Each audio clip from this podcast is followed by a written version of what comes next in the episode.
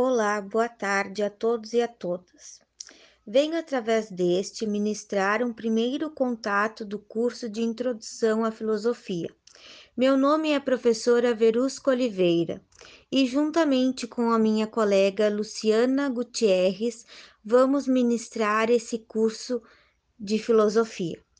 Com a situação da pandemia, e para resguardarmos pela saúde de todas, neste momento não podemos estar juntos fisicamente.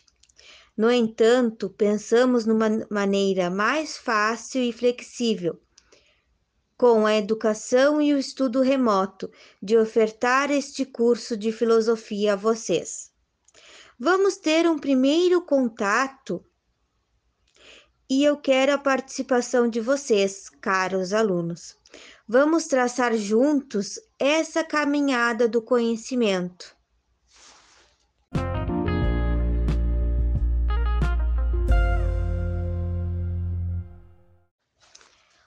O que é filosofia para você?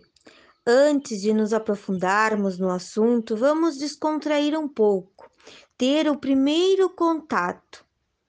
Quero que você, junto comigo, pense e reflita o que, que é a filosofia. No primeiro momento em que você, educando, é questionado sobre filosofia, o que vem à sua mente? Se realizarmos uma pesquisa breve, veremos que o Wikipedia nos contempla com a formatação da filosofia e nos coloca: é o estudo de questões em geral e fundamentais sobre a existência, do conhecimento, dos valores, da razão, da mente e da linguagem, frequentemente colocadas como problemas a ser resolvidos. Para Mário Sérgio Cortella, grande escritor e filósofo, coloca que filosofia nasceu no dia a dia na Grécia Antiga, com um grupo de homens. No mundo antigo, naquele momento, este grupo de homens,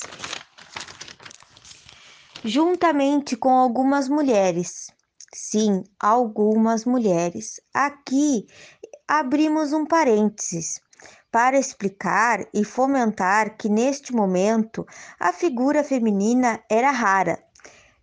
Neste momento da história, a mulher ainda lutava pelos seus direitos. Eram raras as mulheres que tinham representatividade no contexto da sociedade. Voltamos à filosofia. Esse grupo se perguntava do porquê das coisas, gostavam de investigar o seu surgimento.